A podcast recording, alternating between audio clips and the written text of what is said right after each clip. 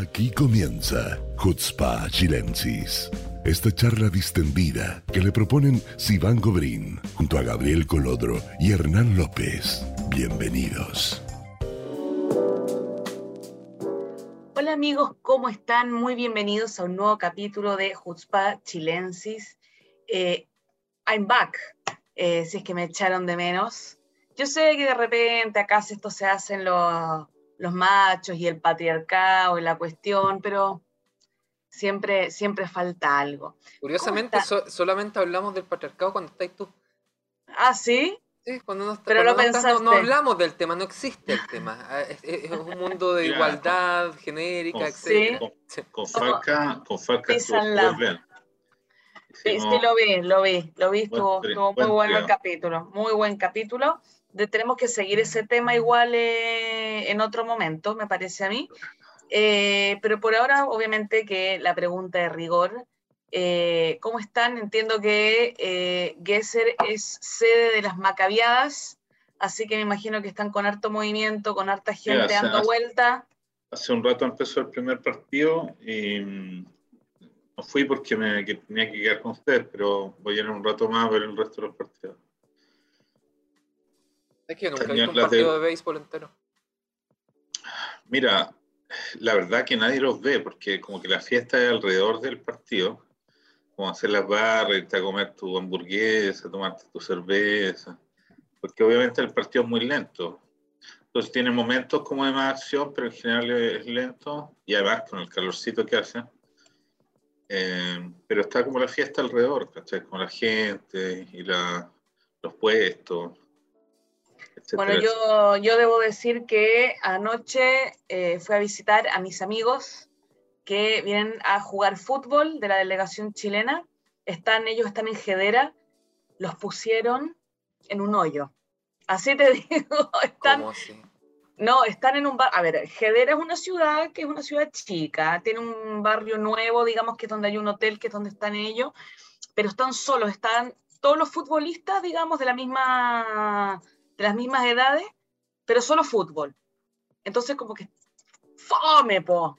Ah, pero si vinieron deportistas concentrados, pues no como ah, la selección chilena y. No, pero tienen. La influencia, la influencia de.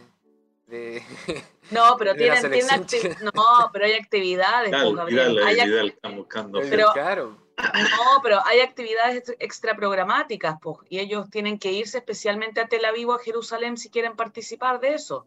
Ese, es el tema, que, los tenía medio abrumados. Pero la verdad que estuvo, estuvo muy entretenido. Pues son amigos del colegio de toda la vida, de Maccabi, etcétera, así que estuvo muy bueno. Senior, eh, también senior. ¿Sean compañero de curso tuyo? 35 plus es la categoría. Adulto mayor. si yo soy adulto mayor, Hernán, yo no sé dónde hay tú, pero bueno. ya di vuelta a la máquina, ya voy contando para atrás. En fin. Eh, pero la verdad que el tema, todo el tema de las Macabías es una, es una fiesta y, no se había podido hacer antes, pues, los últimos años por el tema del corona. Las últimas fueron en México, hace, antes del corona todavía, y las que correspondían acá no se habían podido hacer, así que están todos muy contentos. Así que vamos Chile, juegan hoy día. Eh, para el que le interesa tengo los horarios, si quieren ir a Jedera a hacerles barra. ¿Qué juegan? Sudáfrica, no sé qué, ¿no? Eh, eh, juegan hoy día, yo estoy hablando solo del fútbol, que es lo que... Pero ¿saben qué? Es una delegación súper grande la de Chile, son 200 personas que vinieron. hace, hace, harto que no tenían una delegación tan grande. Las aerolíneas deben estar súper tristes. Vinieron aerolíneas venezolanas más o menos. No, hoy día juegan con Canadá. Hoy día juegan con Canadá a las 6 de la tarde al que, al que le interese. Lo, pasan, de hecho, están cubriendo desde Chile. Voy a pedir el, link de YouTube porque están con prensa, así que está bueno. Eh, vamos a lo nuestro, gente querida, queridísimos. Bueno, hay hartos temas. Hay hartos temas para hablar hoy día, eh, así que hay que portarse bien, Hernán cuando comentemos los temas, por favor. Eh, advertido así de entrada. De una, sino al rincón. Eh, el primer tema obviamente es algo que hizo bastante ruido durante la semana eh, que quien abre LUN, las últimas noticias, que es un medio súper importante, popular eh, en Chile, se encontró con una sorpresa. Se encontró con eh, una publicidad de cierta distribuidora o negocio de alcohol en Valparaíso. ¿Y qué tenía la publicidad? Tío conductor, ¿Qué tenía la publicidad? Tenía a la típica caricatura eh, del judío con kipá, con la nariz, con cara de malo, con billetes volando. Obviamente eso eh, captó el, interés de todos, porque es una caricatura netamente antisemita. Nosotros la conocemos desde ya, desde la época del holocausto. Y, todos decían, ¿por qué esta persona, por qué los dueños o el publicista de, esta distribuidora usó justamente esta, esta caricatura? Y, estamos hablando de antisemitismo del libro, o sea, porque ¿qué dijeron? Se disculparon los medios y dijeron, no, nosotros no queríamos ofender a nadie, queríamos mostrar que se podía pagar en efectivo. Mentira, Pero tampoco no está la leyenda ahí, o sea, yo me fijé después de leer eso y no está la leyenda de cómo, relacionando el tema de efectivo con los billetes, no, no, no, no hay una... ¿Qué está pasando, gente? ¿Qué está pasando? O sea, eh, sabemos que, que, Chile está, está denominado, digamos, como un país con, con, un nivel de antisemitismo muy, muy alto preocupantemente alto, ¿ya? Eh, pero, ¿qué pasa, Gabriel? Nosotros estuvimos también conversando sobre este tema. Hay otros países en Sudamérica que, por ejemplo, han eh, adoptado la, definición del IRA, por ejemplo, antisemitismo. ¿Por qué este gobierno, eh, siendo progresista y diciendo casi que están todos bienvenidos, los vamos a proteger a todos, ¿por, ¿por qué cuesta tanto que se defina algo así? ¿Por qué estas cosas siguen pasando? Mira, yo creo que primero eh, no, no, me parece que sea responsabilidad únicamente de este gobierno. no, de antes, sí, no, tenemos un historial. Aquí hay un tema de, de, falta de legislación en general, no solamente el, reconocimiento a la definición de antisemitismo, sino que eh, la, penalización del antisemitismo como una forma de discriminación, la el reconocimiento eh, de, la necesidad de proteger a una minoría en, el país. O sea, eh, bueno, esto lo vemos a distintos niveles. Yo creo que lo hemos hablado anteriormente de cómo, por lo menos en mi teoría, eh, son muchos los factores que garantizan esta seguridad para emitir acciones antisemitas desde distintos puntos de vista. Cuando eh, por ejemplo, tienes un proyecto de ley de carácter antisemita en el Congreso y nada, no pasa nada, donde tienes políticos e incluso en algunos casos han, ocurrido, digamos, declaraciones de ministros de carácter eh, antisemita y no ha habido... Cuando tienes, cuando tienes a Pablo Jofre hablando lo que se le canta también. Claro, o sea, tienes programas de radio en la Universidad de Chile, tienes, has tenido canales de televisión. Eh, por cable que han, emitido eh, programación antisemita durante mucho tiempo y no, no hay ningún freno, o sea, yo creo que eso da pie a que estas cosas se hagan de forma impune y sin pensar en consecuencias.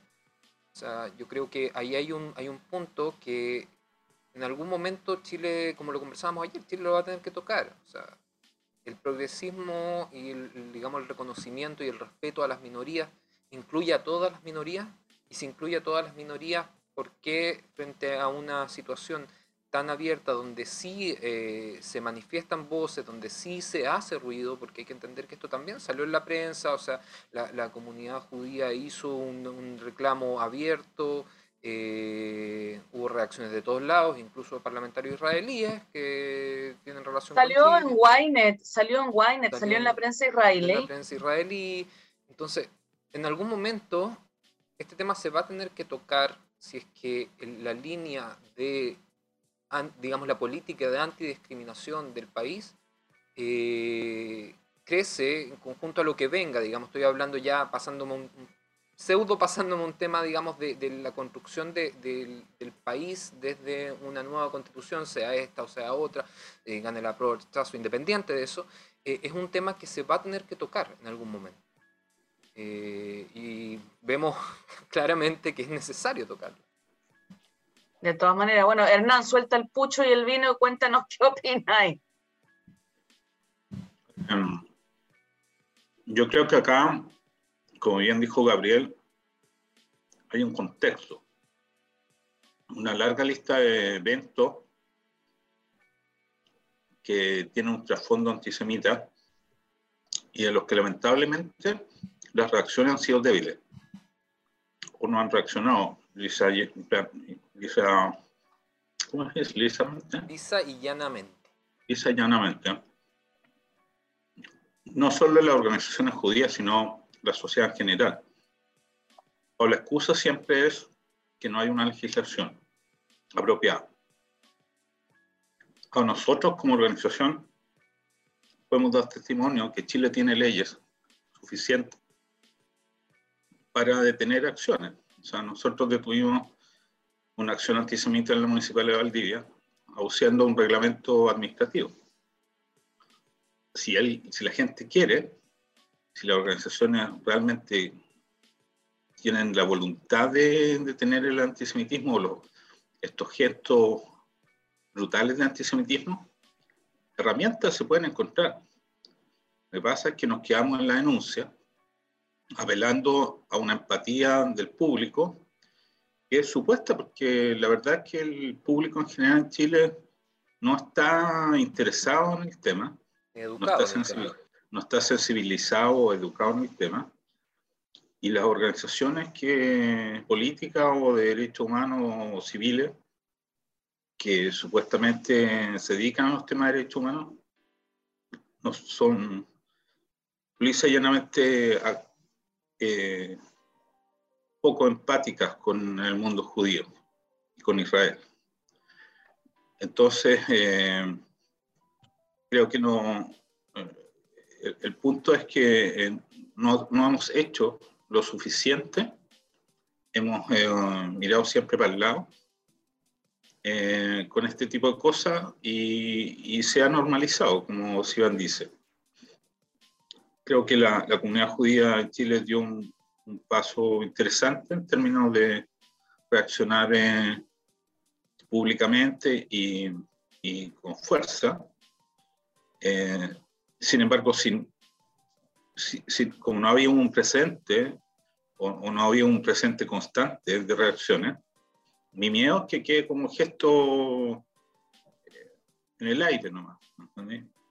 Mientras estos antisemitas no sean castigados de alguna manera, eh, la impunidad va, a ser, va, a continuar. O sea, si basta con que el tipo aparezca en la prensa y, diga, yo no, no fue mi intención, y ahí quedamos, el antisemita que venga después sabe que no hay precio, no hay costo, puede hacer lo que crea. Eh, y ahí, como te decía, son muchos los culpables. Como Gabriel citó que una, una parlamentaria israelí reaccionó, o un medio israelí reaccionó, como dijo Iván, pero en general, a todo lo otro, larga lista de acciones antisemitas, nadie reacciona. O sea, el Estado de Israel, no recuerdo que haya tenido una, una, una postura activa frente a este tipo de cosas. Entonces, son muchos los culpables, digamos. Yo creo que no basta con, con denunciar, hay que ser constante eh, y hay que ingeniárselas. Hay que ingeniárselas, no, no quedarse en la excusa de que no hay leyes, porque si esperamos a que haya leyes, digamos, pasa lo que pasa. Digamos. Las leyes no salen de un día para otro, las leyes necesitan consenso parlamentarios que no hemos tenido y es difícil que tengamos. Entonces hay que, hay que pelear con las herramientas que hay. Eh, y yo creo que ahí eh, eh, ese es como mi mensaje, no quedarse como en la excusa de decir, ya los antisemitas, bueno, los antisemitas están, estuvieron antes, van a estar después, ¿y qué hacemos nosotros? Ese es la, el desafío. Sí, mira, yo creo que también hay un tema de, en cuanto al tema de legislación, que hay una, hay una contrafuerza, ¿cierto? Que, ha sido constante en, en, todo sentido, en tanto en, tiempo, recursos, personal, recursos humanos, que ha sido la, la, comunidad palestina, según lo hemos visto. Los reportes son eh, abiertos, la ley de transparencia durante la tramitación de la ley eh, antidiscriminación. Eh, ellos pusieron lobistas pagados para evitar que el antisemitismo justamente eh, pudiera afectarles a ellos en toda su plataforma antisemita justamente de publicaciones y, y narrativa. Eh, y desafortunadamente en ciertos aspectos tuvieron éxito. Entonces, ah, la, la, misma la ellos han usado imágenes muy similares en sus propagandas contra Israel y nadie dijo nada. Entonces, ahora cargamos contra una empresa que vende licores, que es un, ratón pequeño, digamos, en, la fauna, pero cuando los grandes actores de la política nacional se expresan brutal, con la misma brutalidad, nadie se nada. Entonces genera ese ambiente de que chip libre, pues, cada uno hace lo que quiera hay, un tema de trabajo de años, yo creo que, es lo que ha marcado un poco la diferencia eh, en nuestra contra, por decirlo de cierta forma. Hay un proceso de organización que hemos narrado un montón de veces de parte de las facciones anti-israelíes y antisemitas en Chile, con una organización, con un presupuesto, con digamos, recursos que eh, sorprenden. Y, y, bueno, eso genera resultados.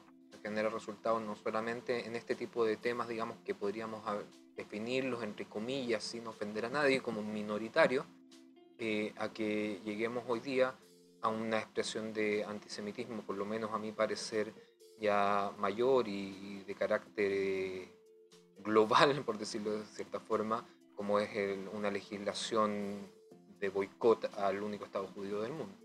Entonces, yo creo que cuando llegamos a esos puntos, eh, si bien se, entiende un poco eh, cómo, toda esa progresión de trabajo de años de, eh, de antisemitismo. No hay otra forma, yo creo, que definirlo. Es antisemitismo. Em, ahora, bueno, hay, hay, varias formas en las que se expresa el antisemitismo de forma, digamos, eh, intelectual.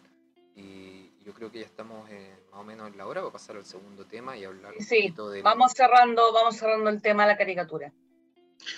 Me llamaron de la Macabia, que fueron. No podemos ganar sin ti, Hernán, no podemos ganar sin ti. Que me vieron que fuera a sacar fotos, están desesperados para sacar fotos. O sea, si no aparecían las fotos, no, no pasó, no ocurrió. No ocurrió, claro. Ay, ay. Pero bueno, si van, te si pasamos al segundo tema del día para, ¿cómo se llama? Que también es un tema bien candente, o sea, yo creo que... Viste, me porté bien, no dije nada, no acusé a nadie. No, todavía. Por ahora. Todavía. bueno, eh, sí, el segundo tema que, queríamos comentar hace rato, la verdad, eh, que lleva varias semanas, digamos, en, la palestra y no ha perdido relevancia, pero ha, es raro cómo ha evolucionado el caso. No sé si ustedes están de acuerdo conmigo, como que, no sé, está, está rara la cosa. Es el tema de, este avión eh, venezolano, iraní, que aterrizó en, Santiago de Chile hace un par de semanas atrás. Tenemos, digamos, el background, los antecedentes de que aviones de la misma aerolínea, piloteados por eh, tripulaciones venezolana e iraní, intentaron entrar a Paraguay, les dijeron que no, entraron a entrar a Uruguay, les dijeron que no, aterrizaron en Argentina, eh, no los vieron más a la tripulación y sabían que eran tripulación que tenían documentos falsos. Eh, a uno lo pillaron, de hecho, y, obviamente esto, esto sube las alarmas de seguridad en toda Sudamérica y estamos de hecho a, muy poquitos días de la conmemoración del atentado a la AMIA, ya que es el 18 de julio eh, del 94. Eh, entonces, como que las cosas están muy candentes, está, la gente está muy preocupada.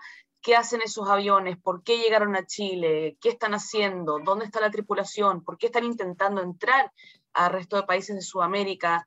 Eh, y, obviamente el tema de la alerta de seguridad que, nos tiene bien preocupados, que obviamente ojalá nos equivoquemos, digamos, pero es como todo el mundo es como, da, es obvio a lo que vinieron. Eh, no sé qué, qué, opinan ustedes con toda esta información que hay. Yo creo que lo, lo, más sorprendente, por lo menos para nosotros, es que se hablen de estos temas en voz alta, porque no estamos acostumbrados, estamos acostumbrados siempre a tratar de levantar temas, información pública que, que circula, eh, estos informes del Departamento del Tesoro norteamericano. Tenemos una columna con Hernán del 2017 en que lo nombramos. 2017, han pasado cinco años y recién ahora son importantes los informes del Departamento del Tesoro norteamericano. O sea, aquí hay, un tema que, de la misma forma, relacionándolo con el tema anterior, eh, se ha dejado pasar, se ha dejado pasar mucho y por todos. O sea, eh, muchas veces por falta de, evidencia tangible, que en este caso estamos hablando de aviones y, personas, digamos. Eh, pero de todas formas la evidencia está ahí, o sea, miembros de gente que tiene relación con Hezbollah, enviados de Irán, han estado viviendo específicamente en Chile y en Argentina por muchos años y, teniendo relación con personas que tienen, digamos, eh, juicios pendientes, específicamente en el caso de, del atentado a la, AMIA y la Embajada de Israel. Entonces, por un lado, mi sensación personal es un poquito de alivio de que ya por lo menos el mundo en general o la prensa en general está tomando interés en, en la gravedad de estos temas pero por otro lado quedamos de nuevo en evidencia de que el trabajo se empezó hace mucho antes y no, no, no, siento que están preparados para enfrentar lo que puede estar pasando por debajo, lo que ha estado pasando todos estos años por debajo. O sea, eh, para dar un poquito de, de, contexto, eh, uno de los primeros pasos que se hicieron desde, bueno, desde que surgió todo el escándalo del avión que, que quedó eh, retenido en Ezeiza, en Argentina, eh, al llegar este avión, eh, un avión de similares características a Santiago, eh, la Cámara de Diputados sí pidió una comisión investigadora al respecto. Parte de esos resultados dieron que ingresaron 89 personas en los últimos años en aviones similares, con una cantidad de equipaje bastante eh, impresionante. estamos hablando de cinco maletas por pasajero, eh, gente que viene, digamos que entra como turista, eh, entre ciudadanos iraníes y venezolanos. causa todo mucha, mucha sospecha con todo el background que hay de, de la presencia iraní en Latinoamérica post atentado y la presencia iraní en Chile post-atentado y la no presencia iraní en Chile una vez que cerraron la embajada después del atentado. Entonces, em, las posibilidades sí dan miedo, pero por otro lado, mm, hay mucha sospecha y poca, poca información tangible. Y, eso pasa por justamente por la falta de regularidad. Por eso dije que estaba raro. Porque Básicamente lo que hicieron fue tomarle el tema que venía de Argentina, darle un giro, un operador político que todos conocemos, le dio un giro, tratar de conectar la, el tema de Venezuela en Chile, que es un tema político y que es complicado. ¿Por qué? Porque de alguna manera enturbia eh, el análisis. O sea, lo que queremos es ver la presencia del, del, extremismo islámico en Sudamérica y en Chile en, particular, no es el asunto que venga en un avión venezolano. Ese no es el asunto. El asunto es que son, es un instrumento de los iraníes. Entonces, cuando se le da este como giro interesado de tratar de conectarlo con el gobierno de Boric o con eh, sugerir que hay acá como una conspiración eh, venezolana, izquierdista chilena, y se dejando bote, en el fondo tú confundías la opinión pública. Y eso a mí me gusta menos. Y creo que, que, que, a la larga va, va, a dejar el tema eh, en nada, que es lo que pasó cuando se pidió la, la comisión investigadora en el Parlamento, hace poco que se votó en contra. Pero se aprobó, se aprobó, se aprobó. Ya, pero la gente le llamó mucho la atención, le llamó mucha atención que la gente, que hubieran parlamentarios que votan en contra con una cosa tan evidente que se tiene que investigar. Y es simplemente porque se da en un contexto político, pre-votación del plebiscito, con un gobierno que está siendo fuertemente cuestionado, y, que aparezca un avión venezolano sospechoso, y un contenido político que, que complica el gobierno eh, y que otra vez la pelota sea para otro lado en vez de dedicarnos al asunto del, de la presencia del extremismo en, islámico en Chile, volvemos a la, a la, teoría conspirativa de los venezolanos en Chile, que no es nuestro tema, que puede estar conectado indirectamente, pero no es el tema central. O sea, si queremos ver eh, qué hacen los iraníes en Chile, preguntémonos por qué han invertido tanto dinero en, en mezquita, eh, por qué tienen presencia, por qué chilenos están presentes en Irán. Una información que nos llegó hace poco y que explicaremos más adelante, pero tenemos algunas novedades como reveladoras sobre esta conexión directa. Entonces, eh, eso lo, yo creo que lo que ha enturbiado el asunto es mezclarlo con esta eh, supuesta teoría venezolana, Boric. Eh, por ahí vamos mal. Yo creo que hay que centrarse en, en la raíz del asunto en, los fondos, que este, en las inversiones que los iraníes están haciendo acá, dónde están esas plata, dónde están esas personas que han venido, qué responsabilidad tiene la, la, embajada iraní en Chile, eh, qué hacen los servicios de seguridad chilenos al respecto, porque esta, esta alerta, digamos, viene por, por, por una, un pedido de los norteamericanos, pero en realidad no hay una decisión del gobierno de Chile de asumir eso como un riesgo de seguridad nacional eh, no está claro. Entonces, eh, en, la medida que las organizaciones de seguridad nacionales no, no, estructuren un discurso y una política concreta eh, y, y, creen herramientas para revisar todas estas situaciones, no vamos a ver. O sea, hoy día la gente mete plata en los árabes meten plata en Chile a través del Banco de Palestina. ¿Y quién sabe qué pasa con esa plata? Nadie sabe. Entonces, eh, hay, hay, acá cosas que eh, el, las instituciones del Estado tienen que hacerse parte. Entonces, ahí, ahí, viene la problemática, porque si tú ponías contra la muralla al gobierno presente, acusándolo indirectamente de ser cómplice de todo esto, los tipos se van a echar para atrás. Entonces, ¿quién investiga? Es un problema.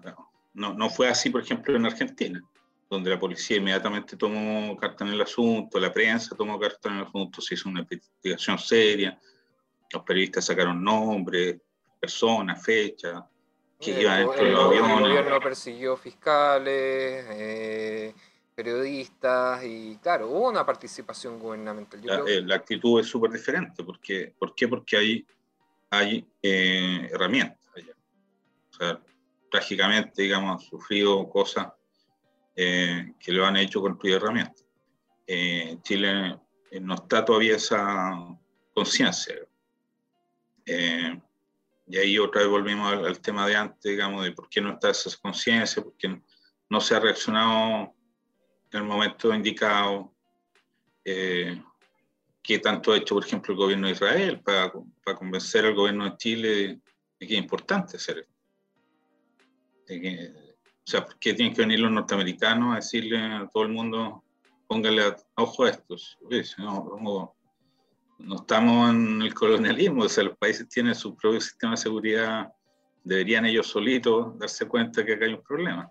Bueno, pero si no se dan cuenta, Perdón, dale. No, dale, dale. Papá, papá de Estados Unidos va a tener que presionar, pero de todas maneras yo creo que Chile está en un momento, digamos, que, que puede construir eh, unidades especiales dedicadas a eso y, y, hacerlo, digamos. que si no, no, no vamos a también estuvo en un momento en el pasado donde se le solicitó declarar, por ejemplo, a Hezbollah como organización terrorista y no se hizo.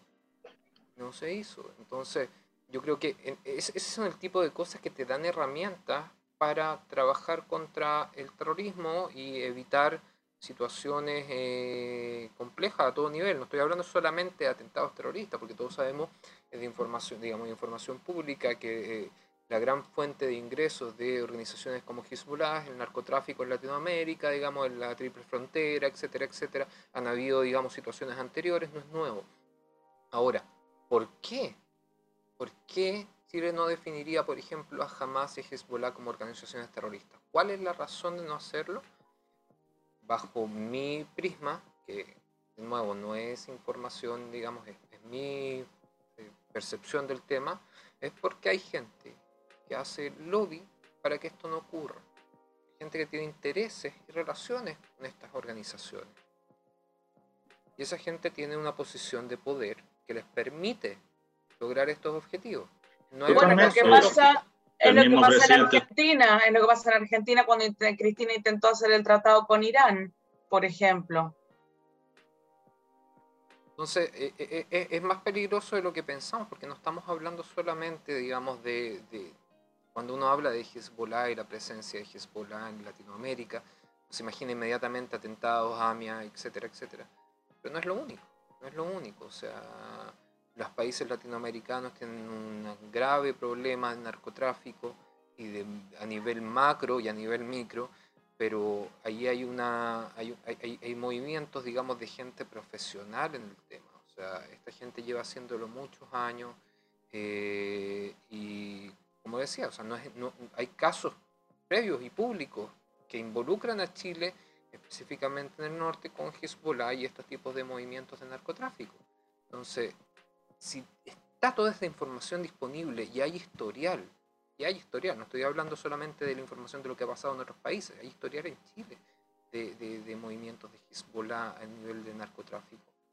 ¿Por qué no se evita esto simplemente poniendo a Hezbollah, una organización terrorista a todas luces, como catalogarla como organización terrorista? ¿Por qué?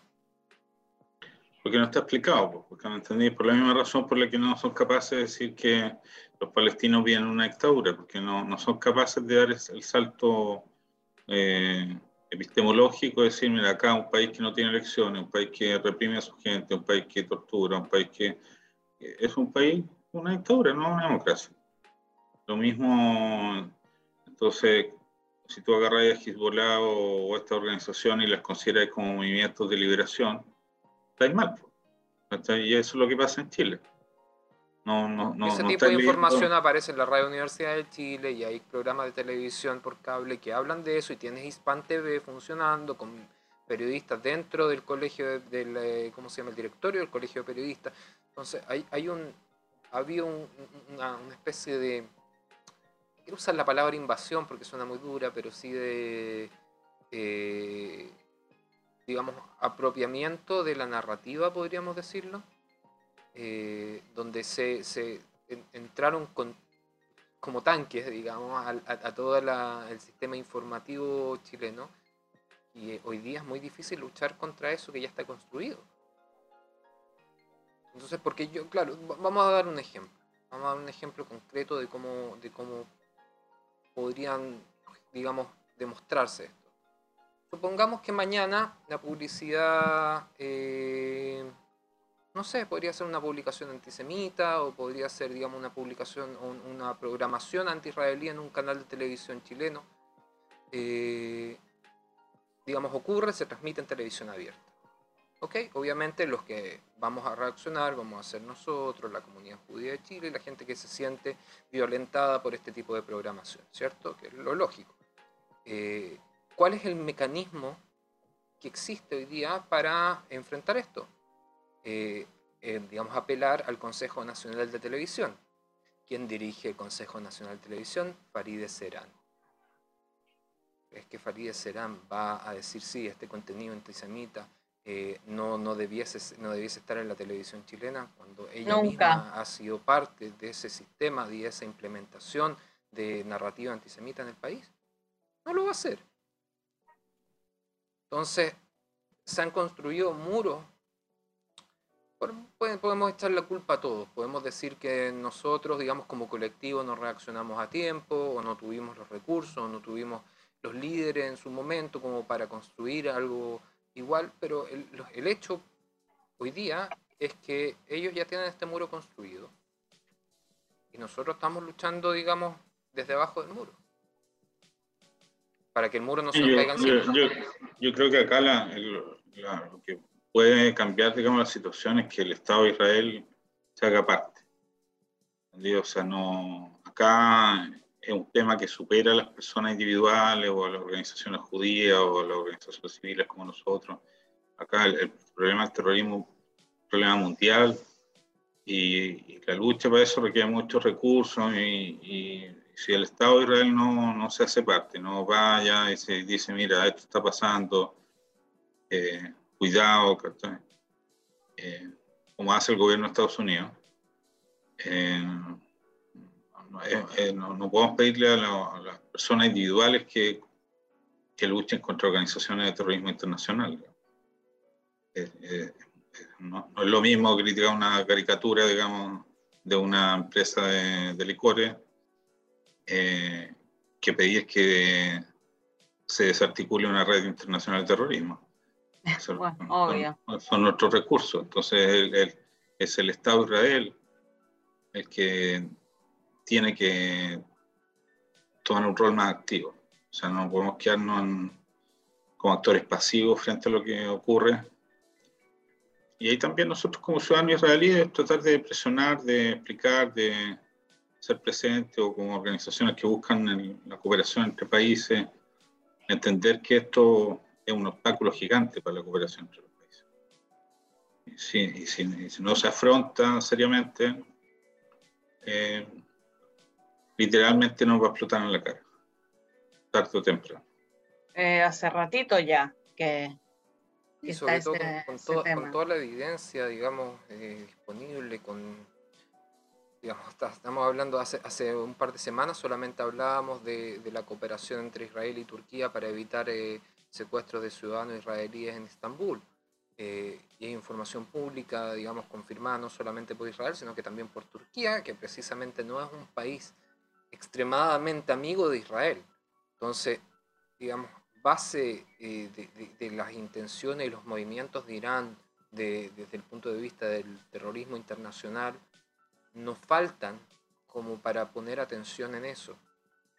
Y ahí, es donde está el punto donde uno se cuestiona el por qué. Y, y quizás podríamos un poco caer en, el tema de, juzgar la, posición del gobierno actual respecto a, esto, en que las respuestas de él, justamente de los soneros de gobierno, han sido muy insatisfactorias. O sea, el otro día, no sé si lo escucharon ustedes, el subsecretario, eh, si, no, si no me equivoco, subsecretario del Interior, eh, en un programa de televisión, dice, cuando le preguntaban sobre este tema, él decía que él no, prácticamente no creía en teorías conspirativas.